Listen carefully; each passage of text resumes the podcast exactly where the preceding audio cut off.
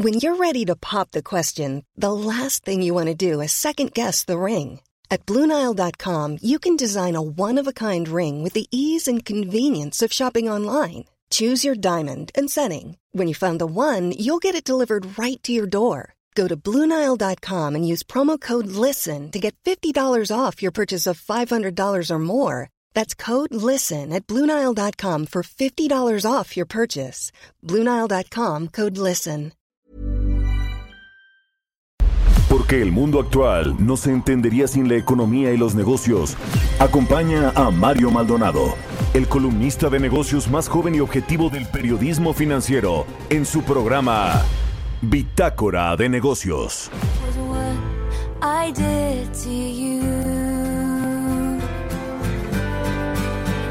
If I just showed up at your party, would you have me? Would you want me? Would you tell me to go fuck myself?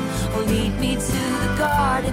In the garden, would you trust me if I told you it was just a summer thing?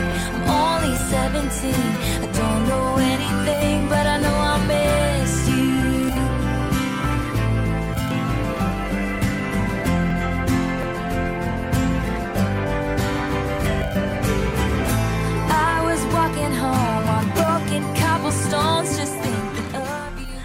¿Qué tal? ¿Cómo están? Muy buenos días. Bienvenidos a Bitácora de Negocios. Yo soy Mario Maldonado. Me da muchísimo gusto saludarlos en este martes 16 de marzo del 2021.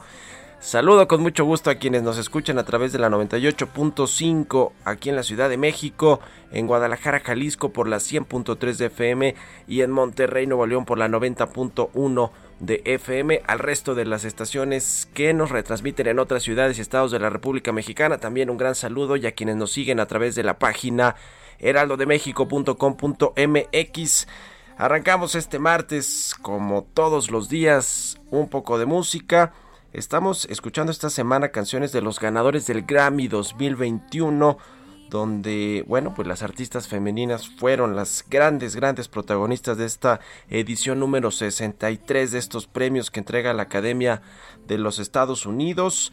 Y esta canción es de Taylor Swift, se llama Betty. Y bueno, pues es la decimocuarta canción del octavo álbum de Taylor Swift que se llama Folklore, con el que ganó el Grammy a álbum del año.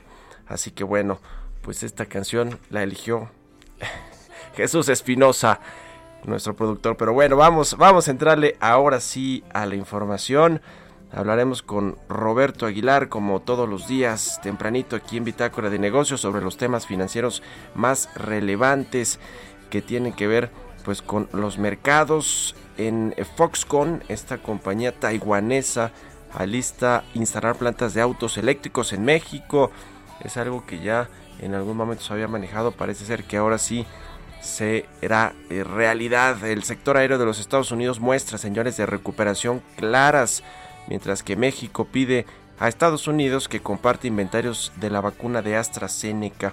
Vamos a platicar también con Ernesto Farril, el presidente del Grupo Bursamétrica, como todos los martes, sobre las reuniones de la Fed, el, el Banco de Inglaterra, de Japón, para esta semana.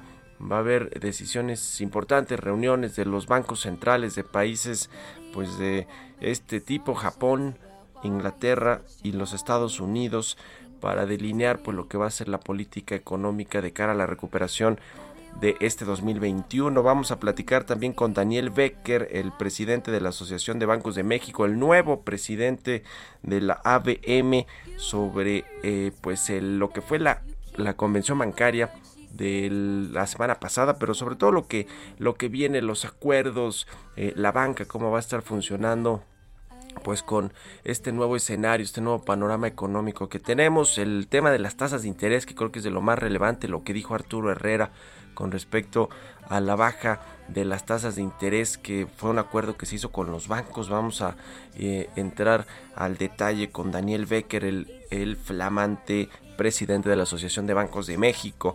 Platicaremos también con Paul Sánchez, director de Ombudsman Energía México, experto en el sector energético, sobre esta suspensión que consiguió, eh, pues que consiguieron empresas para la reforma eléctrica del presidente López Obrador o contra la reforma eléctrica y que bueno, pues ayer hizo enfurecer auténticamente al presidente López Obrador, quien le mandó una carta al ministro presidente de la Suprema Corte de Justicia, Arturo Saldívar, quejándose de este juez y pidiéndole pues que lo investigaran así, así de fuerte se fue el presidente López Obrador que está pues eh, pues sí, muy enojado por este asunto de los amparos de las empresas, pero pues ¿qué esperaba? Si, si además de todo se lo dijo su consejero jurídico, Julio Scherer, que era eh, inconstitucional esta reforma al sector eléctrico y que vendrían pues lo que, lo que ya vimos, una ola de amparos contra esta reforma a la ley eléctrica. En fin, vamos a hablar de todo eso, de las vacunas, de pues eh, lo que está sucediendo en los mercados al ratito con Roberto Aguilar, así que se va a poner bueno aquí en Bitácora de Negocios, quédense con nosotros, son las 6 de la mañana con 7 minutos, vámonos con el resumen de las noticias más importantes para comenzar este martes 16 de marzo.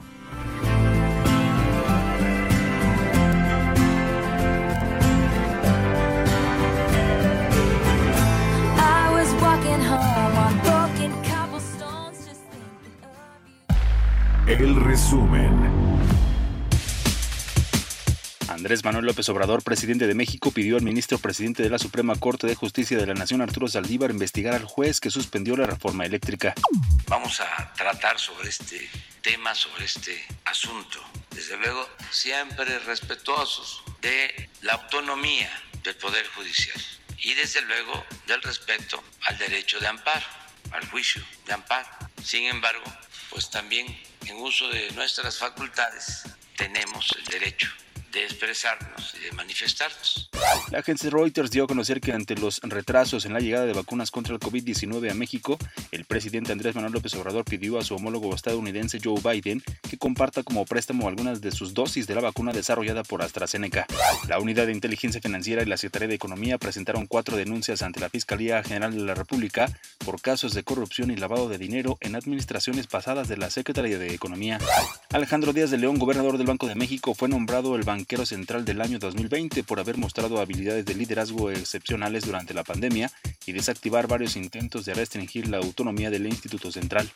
La Organización para la Cooperación y Desarrollo Económicos reveló los países del G20 con mayores caídas del PIB en 2020. México apareció en la lista con menos 8.9%. El australiano Matías Corman fue elegido este lunes nuevo secretario general de la Organización para la Cooperación y Desarrollo Económicos. Asumirá el cargo a partir del 1 de junio en sustitución del mexicano Ángel Gurría. Bitácora de negocios en El Heraldo Radio. El editorial.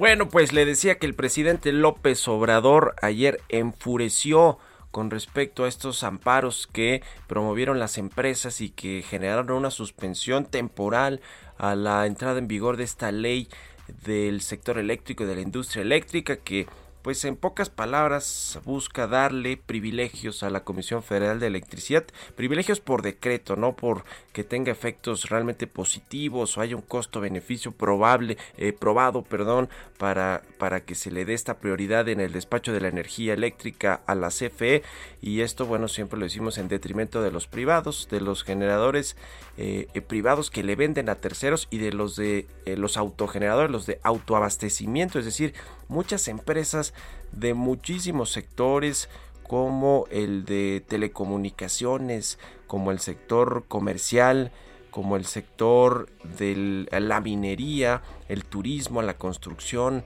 el sector de las manufacturas. Son importantes para la reactivación de la economía, por supuesto, pero son pues eh, eh, eh, grandes consumidores de energía eléctrica para realizar sus operaciones. Todos estos sectores y sus empresas, por supuesto, van a verse afectados con este cambio a las leyes que promovió el presidente López Obrador y que, y que parece ser que no le importa al presidente, que no está viendo más allá de la CFE y de esta supuesta y malentendida, a mi parecer, autosuficiencia energética y este falso nacionalismo también del presidente del observador de querer rescatar estas dos empresas que pues ha probado que si bien las manejaron muy mal también los neoliberales, no vamos a decir que no, y los neoliberales ahora sí que poniéndome eh, con, como el presidente que pues le gusta eh, eh, adjetivar, encasillar, tildar a, a, los a los a los del pasado, no a los conservadores que él llama y demás, pero la verdad de todo es que si bien estas empresas no se manejaron tampoco de buena forma en el pasado, en las administraciones anteriores. En esta lo están haciendo todavía peor, le están dando el golpe final a Pemex y a la CFE con esta eh, falsa promesa de, de querer rescatar a estas empresas. Lo cierto es que pues parece ser que van de mal en peor y este asunto de la CFE no solo le impacta a la Comisión Federal de Electricidad o a los generadores de energía, sino a una larga, larga cadena de empresas de distintas industrias y sectores económicos que bueno, pues parece ser que no eh, va a haber eh, marcha atrás por lo menos de parte del presidente. Lo que sí es que pues ahora el terreno de la discusión es el terreno judicial y allí se va a tener que enfrentar el presidente con su consejero jurídico quien le advirtió le advirtió al presidente que esta reforma era inconstitucional y que iba a generar esta ola de amparos que ya lo hicieron explotar al presidente en la mañanera. En fin, ya veremos qué sucede, pero este cambio que es eminentemente político, yo digo político electoral, porque el presidente tiene que pues generar esta animadversión en la sociedad, tiene que eh, eh, polarizar como, como lo hacía cuando era candidato, cuando era oposición y cuando fue candidato, pues para tratar de mantener sus bases electorales fuertes y, pues jugar a, lo, a lo único que sabe jugar bien el presidente del observador, que es a la política, a la política electoral. El problema es que esta decisión que es, ya le decía, importantísima para el país, para la recuperación económica, va a generar pues esto, un gran costo económico y de imagen para México y al presidente parece no importarle, no interesarle nada y no escucha a nadie ni nada de lo que él piense que tiene que hacer. Pero bueno, pues así están las cosas. El ambiente en México cada vez más crispado entre diferentes grupos de poder, de poderes, los medios, la, el poder judicial, la oposición en el poder legislativo, los empresarios, en fin, está en un relajo el país. ¿Usted qué opina? Escríbeme a mi cuenta de Twitter, arroba Mario Mal y a la cuenta arroba Heraldo de México. Economía y mercados. Roberto Aguilar ya está aquí en Bitácora de Negocios como todos los días tempranito, mi querido Robert, buenos días.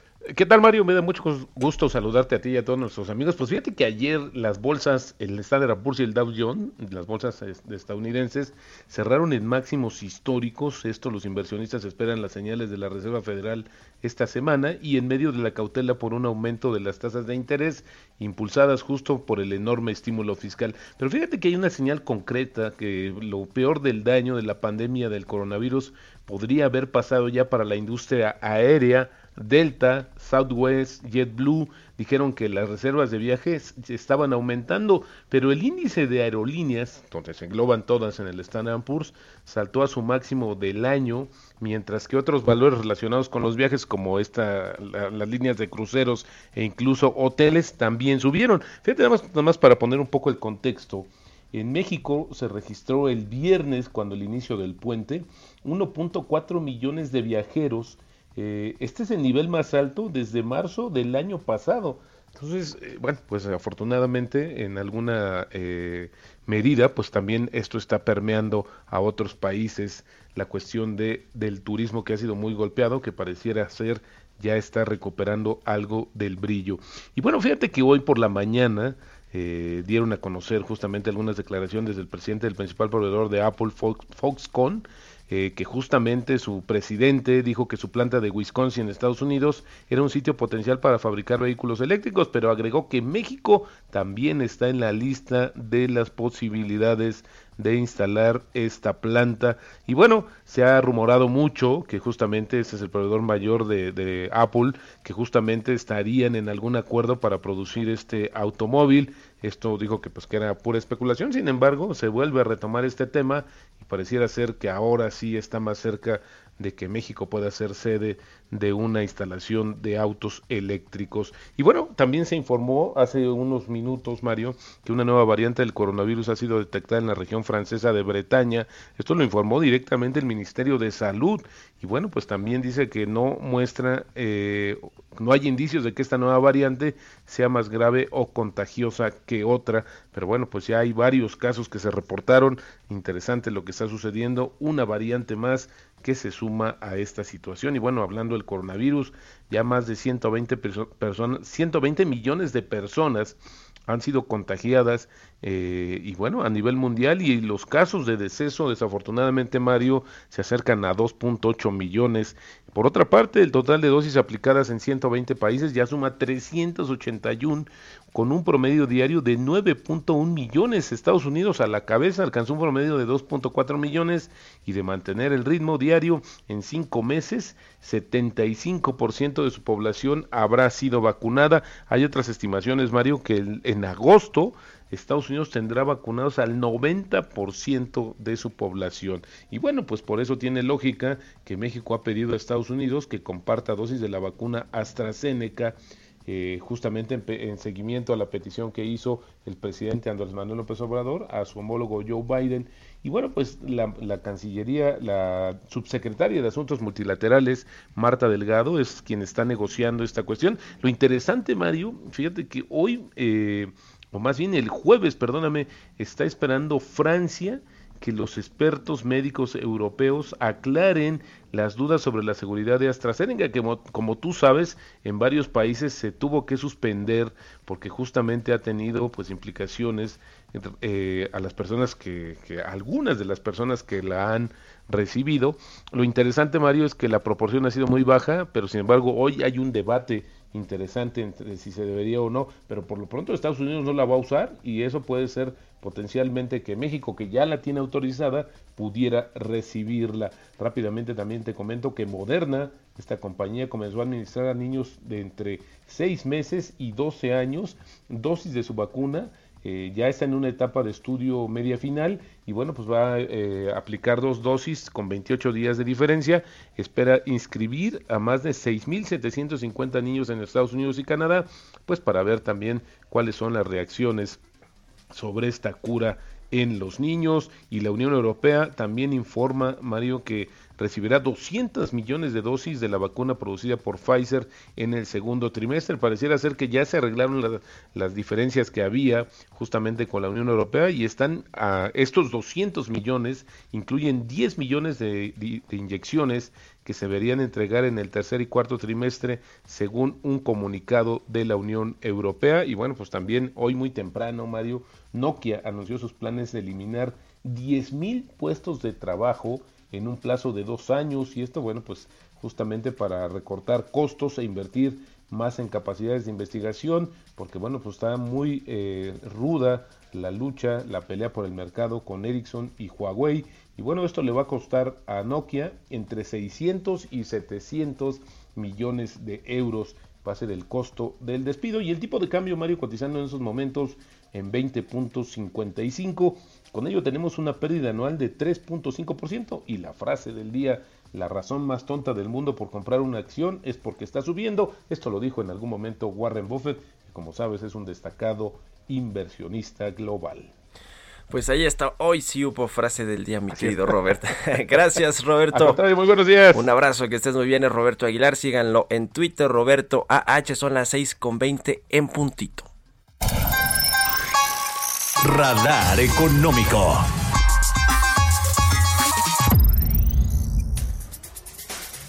Como todos los martes ya está con nosotros Ernesto Ofarri, el presidente del grupo Bursa Métrica. ¿Cómo estás Ernesto? Buenos días.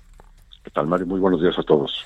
Pues se viene una semana importante en materia de decisiones de política monetaria y de reuniones de los bancos centrales más importantes del mundo. Cuéntanos. Es correcto, esta semana está la reunión de la Reserva Federal el miércoles y después tenemos también la reunión del Banco de Japón y del Banco de Inglaterra. La semana pasada tuvimos a su vez la reunión del Banco Europeo, el Banco Central del Euro. Y bueno, pues lo que, ¿qué es lo que estamos esperando ver, sobre todo en la reunión de la Reserva Federal?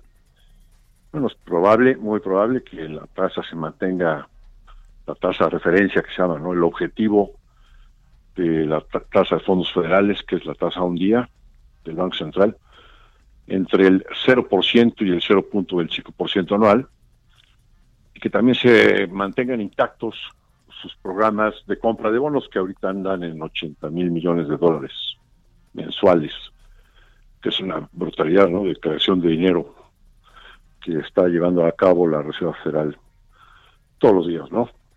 Eh, pero también es, es, muy probable que los integrantes del Comité de Mercado Abierto, que así se llama el órgano colegiado que hace las veces de Comité de Política Monetaria, pues también hagan una revisión de las expectativas económicas. Y es muy probable que se revise al alza la, la expectativa de crecimiento económico, eh, porque ya hemos visto a, partir sobre todo de la autorización o aprobación en el Congreso del paquete económico por 1.9 billones de dólares que propuso el señor Biden, un paquete de ayuda fiscal, que pues eh, del lado monetario continúe estos programas de creación de dinero y de tasa. Pero eh, la, la, expectativa de crecimiento podría crecer a 6% para la economía de Estados Unidos este año. Del lado del Banco de Japón y del Banco Inglés, pensamos también se va a quedar quieta la tasa de referencia en cada uno de ellos. El Banco de Japón lo tiene en menos punto 10 y el Banco Inglés en más punto 1%. Eh, también pensamos eh, que se mantendrán, mantendrán intactos también sus programas de creación de dinero.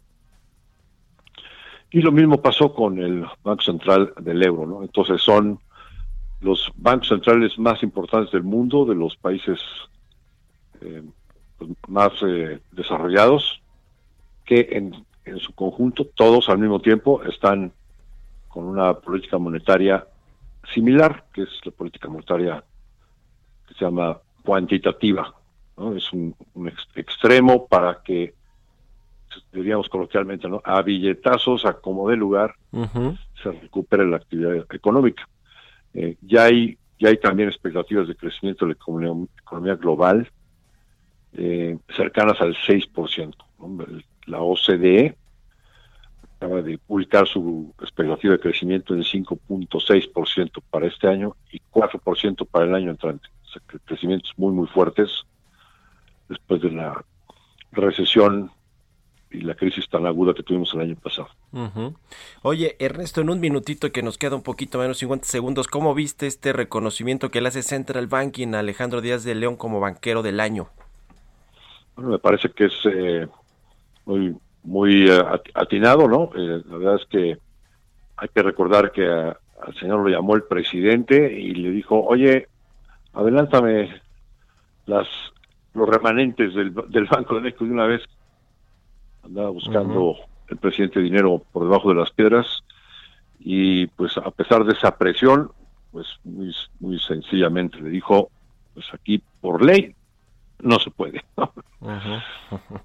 Pues sí. Y, y, y sí eh, su programa monetario distinto a estos eh, programas cuantitativos, pero también ha sido eh, muy importante para evitar en México un, una crisis de crédito, una crisis financiera. Pues ahí está, yo creo también creo que merecido este reconocimiento a el eh, gobernador del Banco de México. Muchas gracias, querido Ernesto, como siempre, y muy buenos días. Mario, que estén bien. Un abrazo, Ernesto Farril, de Grupo Bursamétrica. Vamos a hacer una pausa y volvemos con más aquí a Bitácora de Negocios.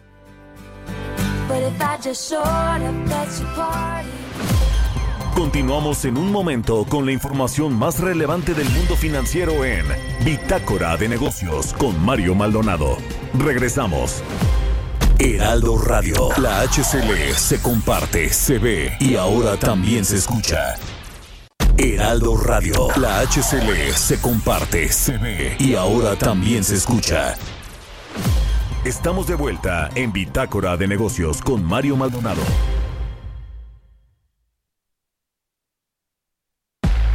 Entrevista.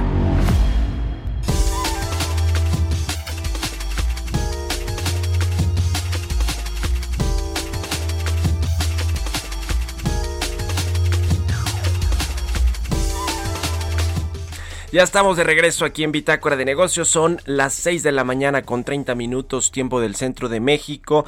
Vamos a platicar con Daniel Becker, el nuevo presidente de la Asociación de Bancos de México, a quien me da mucho gusto saludar en la línea telefónica. Daniel, ¿cómo te va? Muy buenos días.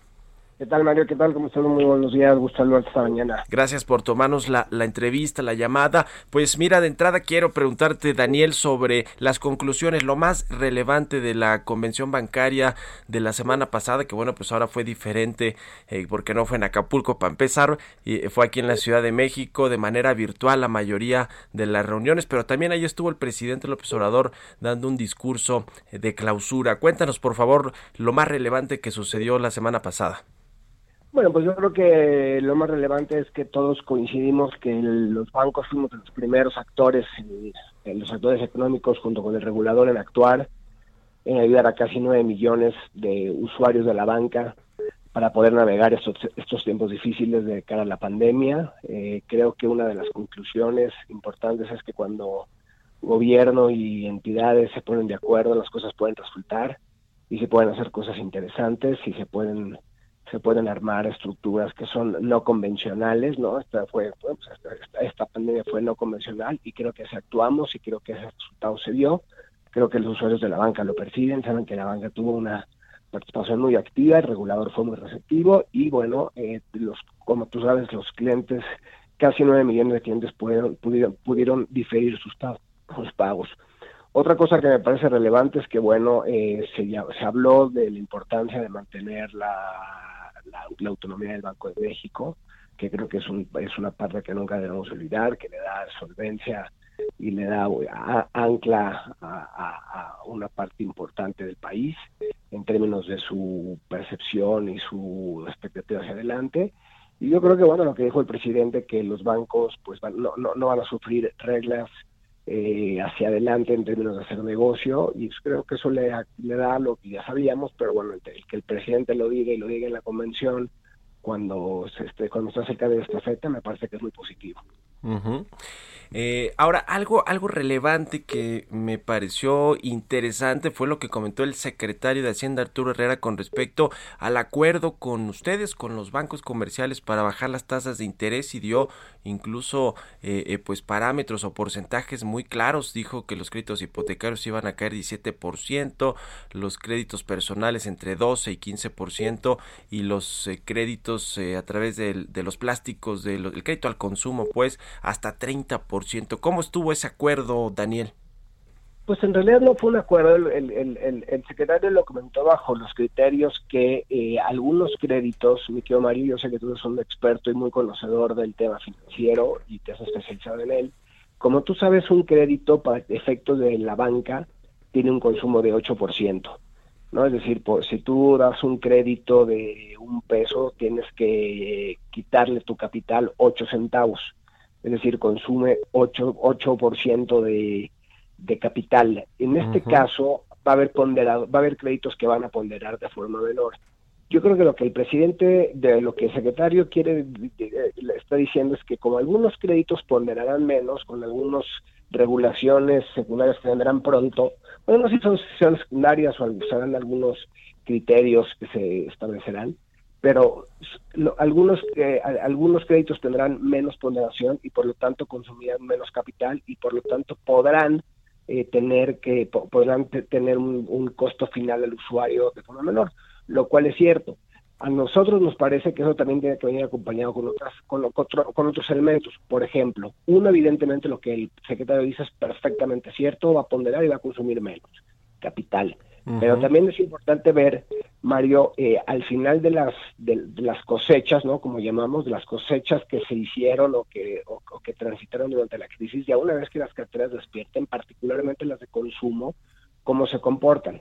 Una vez que conoces el comportamiento de esas cosechas, entonces sí puedes determinar si con menos el requerimiento de consumo de capital, si de acuerdo a su comportamiento, porque son casi como seres vivos, si el futuro también te prevalece, te, dice que estas carteras se van a consumir de forma mejor, entonces creo que en esa, en esa manera sí puedes bajar el, el, precio del crédito. O sea, me parece que a nivel, digamos, viéndolo a 40 mil pies, sí es una posibilidad me creo que faltan un par de elementos para poder determinar cuánto y cuándo esa, ese, ese, ese costo al usuario final puede llevarse a cabo. ¿Qué van a hacer eh, los bancos con tanta liquidez, este exceso de liquidez quizá que tienen o, estos índices altísimos que tienen de, reservas y de capitalización, pues para colocarlos en el mercado entre las empresas, las personas, que se reactive el crédito, porque de esa manera también se va a reactivar la economía? ¿Qué, estrategias puntuales tienen en, como gremio los bancos pues para eh, resolver este tema que eh, pues a veces hasta se convierte en un problema, ¿no? Tener tanta tanta liquidez que no se puede colocar porque pues ese es el negocio de los bancos. Déjame nada más hacer este, tu pregunta, Mario, dividirla en tres porque dijiste una cosa muy importante, lo que es que a veces tu, eh, tu, entendimiento y hiciste junta la pregunta. Los bancos tienen altos índices de solvencia, es decir, de capitalización, altas reservas y grandes montos de liquidez excedentes por más de 220% en términos de liquidez que lo que es su portafolio de crédito, ¿no? Son tres temas que en su conjunto hacen lo que tú dices. Es simplemente para separarlo, para que la gente entienda lo que ha ido pasando con el sector eh, financiero, que ese es otro tema que un día podemos platicar. Lo que yo he platicado con el secretario y lo que estamos platicando, eh, Mario, mira, nosotros nos gustaría pensar en esta primera etapa, dos, ir, ir, ir, por, ir, sobre dos grandes avenidas y transitar sobre dos grandes elementos. Lo que tiene que ver con poder acreditar pequeñas y medianas empresas que estén en la cadena de suministro de empresas de grandes para que te podamos identificar la fuente de pago y podamos acreditar estas pequeñas y medianas empresas de forma rápida y ágil, ¿no? Y en ese sentido estamos trabajando con algunas cámaras que están aglutinadas en el, en el Consejo Coordinador Empresarial. Ya hemos tenido pláticas preliminares y ojalá podamos aterrizar algo y otra es eh, eh, tener temas, eh, pensar en temas de vivienda. El Infonavit, que también tenemos una reunión con ellos también ya muy pronto, reunión de trabajo, están por sacar nuevos proyectos y nuevos programas, en, en particular y en conjunto con la banca comercial. La, el, tema de la construcción de la vivienda, mi querido Mario, tienen, pueden aportar 6% del PIB, el 75% de los insumos son nacionales y tienen un multiplicador muy importante para la economía. Creo que si en este momento, porque aquellos sectores que ya están volando, bueno, la manufactura y aquellos, pues hay que dejarlos, no que sigan y por supuesto apoyarlos. Pero esos dos, y si luego podemos ir sumando la parte de turismo, que aunque están rezagados, empezamos a ver recuperación. ayer que leías la prensa, veías Villocatán, el puerto de Acapulco, este Veracruz al 50, 56% de ocupaciones, ¿no? Ojalá Ojalá no tengamos un problema de, pandemia, las economías, ya, las 32 entidades negativas de ninguna en rojo. Entonces me parece que si podemos empezar con pymes, empezar, podemos eh, hacer rápidamente el tema de la, de, la construcción con su, efecto multiplicador y luego voltear rápidamente al, sector terciario que quedó muy lastimado, con que nos concentremos en esas tres cosas, Mario, creo que podemos transitar algo que pueda generar pues algo muy positivo al país después de la severa crisis.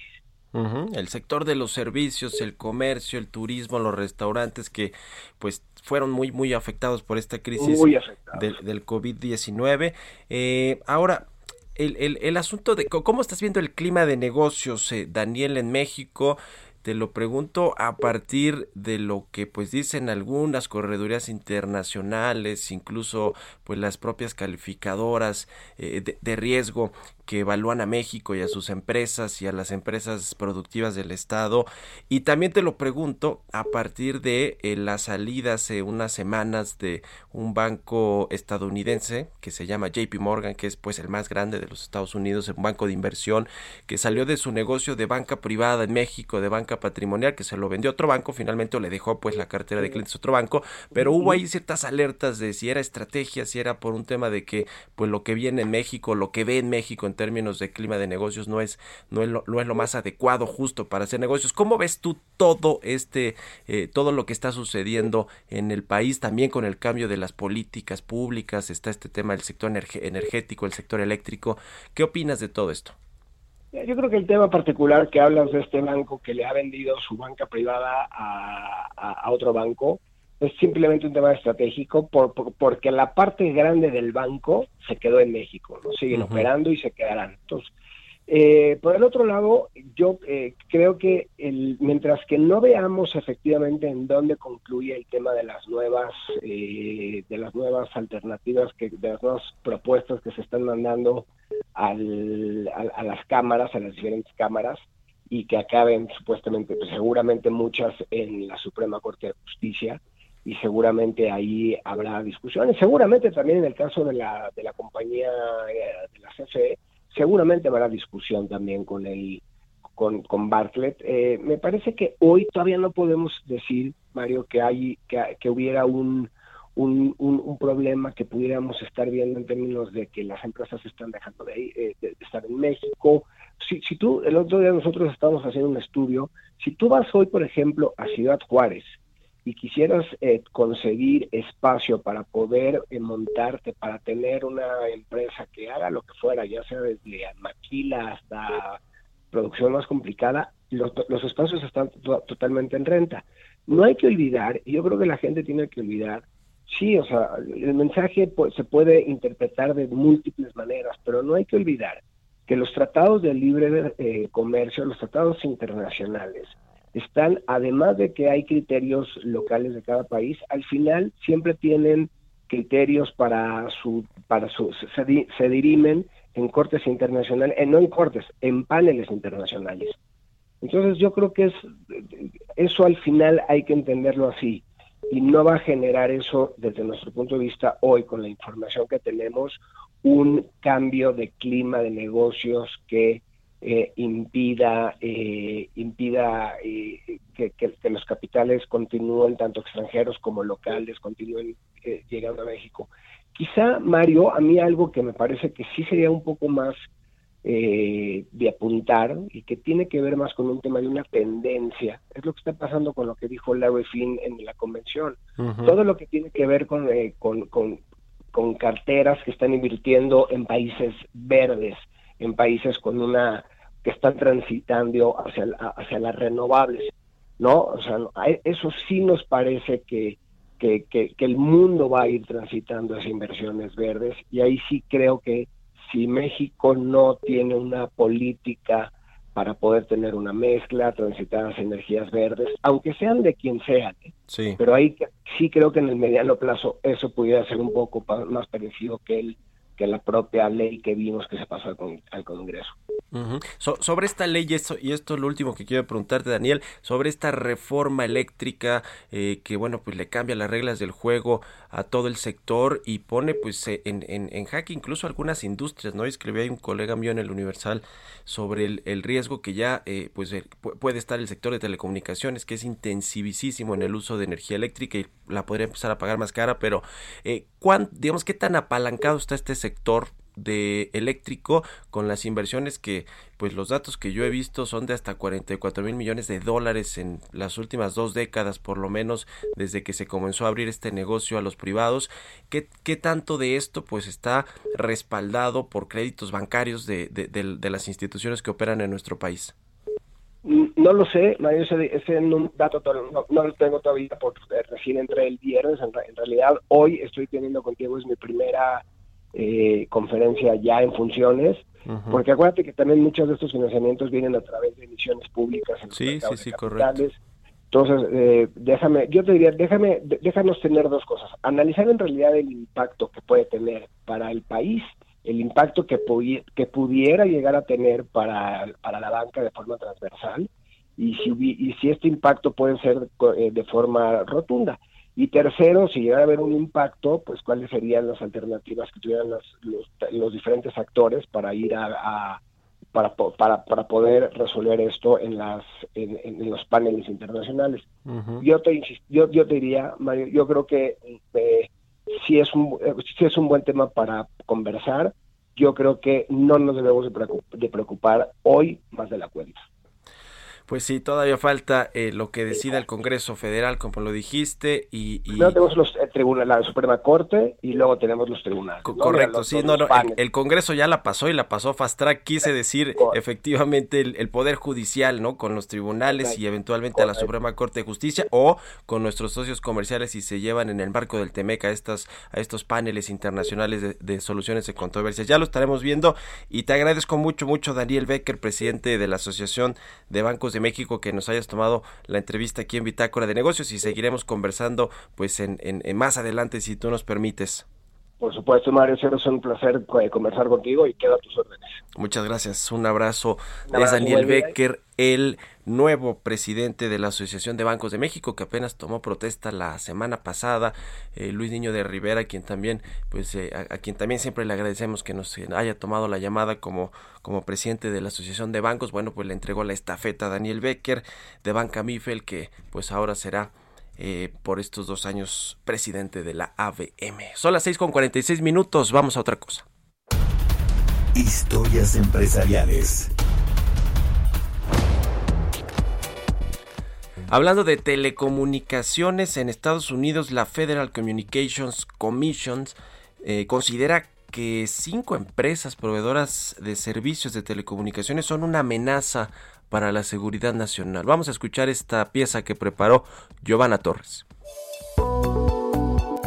Continúa la guerra de Estados Unidos contra China, y es que la Comisión Federal de Comunicaciones de Estados Unidos, la Federal Communication Commission, emitió una lista de cinco empresas de tecnología chinas a las que calificó como amenazas para la seguridad nacional. Encabezadas por Huawei Technologies, CTE, Hytera Communication, Hanyu Hikvision Digital Technology y Xinjiang Dahu Technology, son las firmas que, de acuerdo con una ley emitida en 2019 de protección a redes de comunicación, comunicación en los Estados Unidos deben ser consideradas una amenaza. A medida que se vayan construyendo redes de próxima generación a lo largo del territorio, la exclusión de estas empresas evitará que se repitan errores del pasado o se lleguen a utilizar equipos o servicios que pongan en riesgo la seguridad nacional. Así lo declaró la presidenta de la Comisión Federal de Comunicaciones, Jessica Rosenworcel. El ministro del Exterior de China, Xiao Lijian, calificó de infundada e hipócrita la actitud de Estados Unidos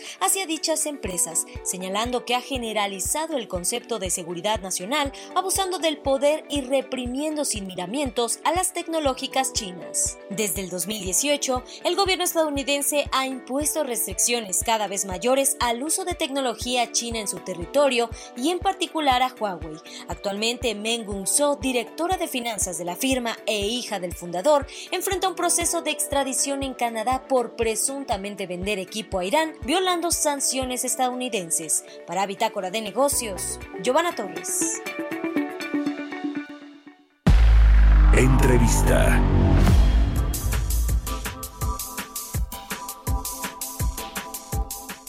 Y bueno, sobre este mismo tema de la reforma al sector eléctrico, vamos a platicar con Paul Sánchez, director de Ombudsman Energía México. ¿Cómo estás, Paul? Muy buenas, muy buenos días. ¿Qué tal, Mario? Muy buenos días. Un saludo al auditorio. Qué gusto saludarte. Oye, pues este es el gran tema y está en la agenda eh, pública, en la opinión pública, en todos los medios, lo que, lo que va a generar este cambio en las reglas del sector eléctrico y este pues esta primera suspensión que consiguieron empresas a partir de eh, pues una un amparo, una suspensión provisional que les otorgó el juez y bueno pues ayer el presidente del observador explotó en contra de estas decisiones del poder judicial. ¿Qué, ves tú en, en todo este ambiente enrarecido y crispado con respecto a este cambio al sector eléctrico? Pues es muy interesante, Mario, porque en primer lugar estamos viendo, es una prueba de ácido, prueba del, ácido a las instituciones mexicanas, particularmente el federalismo y la división de poderes, el, el republicanismo. Eh, desafortunadamente eh, o afortunadamente eh, en, este momento pues es, no es una es una iniciativa que si bien pasa el presidente pasó por un por un canal legislativo y es el legislativo el que lanza la la, la, la ley por así decirlo la promulga el, el, el presidente y eh, otorgan una suspensión provisional. Esto no significa eh, de momento que sea una, una, una suspensión eh, permanente, sino que se está analizando el caso. Lo que está diciendo por el momento es vamos a detener tantito para estudiar esto y ver cómo afecta al, al sector y en qué materias está una inconstitucionalidad si se diera el caso. Ahora, es muy interesante porque el juez es especializado en competencia y lo que está diciendo cuando otorga una suspensión general es no puedo otorgársela a un particular o a dos y al resto no, porque eso generaría precisamente una ventaja en competencia para algunos que pudieran aprovechar y distorsionar el mercado y por lo tanto necesito hacer una suspensión eh, general para todos los participantes para no ocasionar un problema en la determinación de precios del mercado. Sí, sí, sí, como lo dices, es una suspensión provisional, no es ya, digamos, un, un batazo a, a la reforma eléctrica del presidente López Obrador. Eh, ahora, el, el, tema es, a ver, en tanto no se defina lo que sucede con esta suspensión, digamos que el despacho de la energía eléctrica del sistema nacional sigue como estaba antes de la reforma que envió el presidente, ¿verdad? Sí, sigue como hasta, como en teoría debería estar funcionando.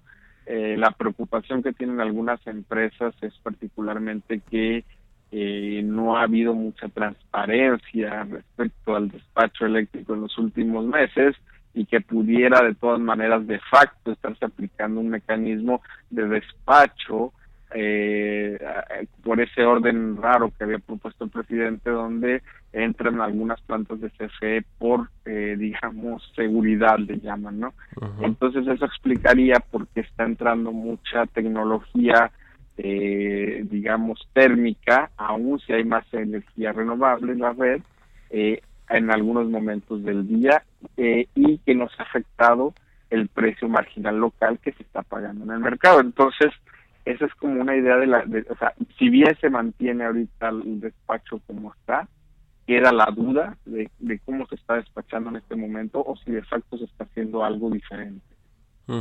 El antecedente de lo que sucedió con la política de confiabilidad del sector eléctrico que quiso cambiar Rocío Nale, la secretaria de Energía, y que terminó en la Suprema Corte de Justicia de la Nación con una controversia constitucional de la Comisión Federal de Competencia y le dieron para atrás pues a ese cambio. Era un, ¿Es un antecedente de lo que podría pasar? ¿Así lo están viendo en la presidencia, crees tú, con, con esta reforma?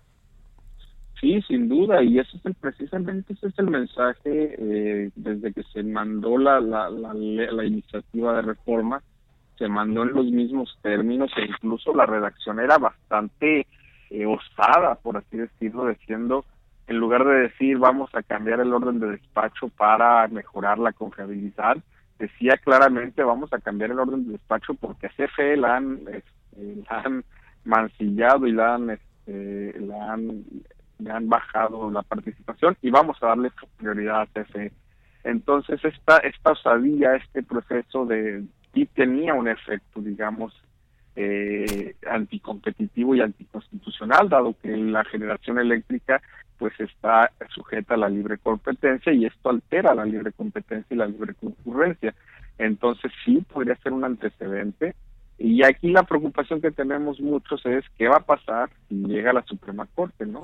yo, esperaría que se mantengan neutrales y Los con apego a la Constitución. Exactamente. Oye, en 30 segunditos, Paul, eh, ¿qué pasa con los autoabastecedores? ¿Ya van a poder seguir generando su energía para ellos mismos, pero no para venderla a terceros? ¿O cómo quedó con esta ley? Eso es lo que se espera, que solamente pudieran, eh, que, que, existen dos tipos de autoabastos, los espurios y los legales, y que los espurios son aquellos que les venden a otros grupos de interés económico. Entonces, los, los legales son los que sí se venden entre ellos y los espurios son los que no se venden entre ellos, y sobre estos pudiera haber efectos negativos. Bueno, pues ahí está el tema. Ya veremos hoy cómo sale el presidente, de qué, de qué humor y, y, ahora contra quién se lanza en este asunto. Te agradezco mucho, Paul Sánchez, director de Ombudsman Energía México, que nos hayas tomado la llamada y muy buenos días. Muy buenos días, Mario. Un gusto. Un abrazo, que estés muy bien y gracias a todos ustedes por habernos acompañado este martes aquí en Bitácora de Negocios. Quédense en las frecuencias de El Heraldo Radio con Sergio Sarmiento y Lupita Juárez y nosotros nos escuchamos mañana tempranito a las 6. Muy buenos días.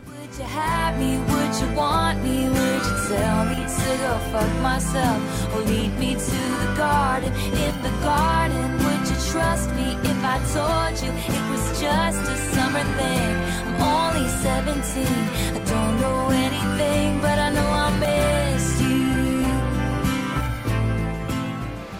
Esto fue Bitácora de Negocios con Mario Maldonado, donde la H suena y ahora también se escucha. Una estación de Heraldo Media Group.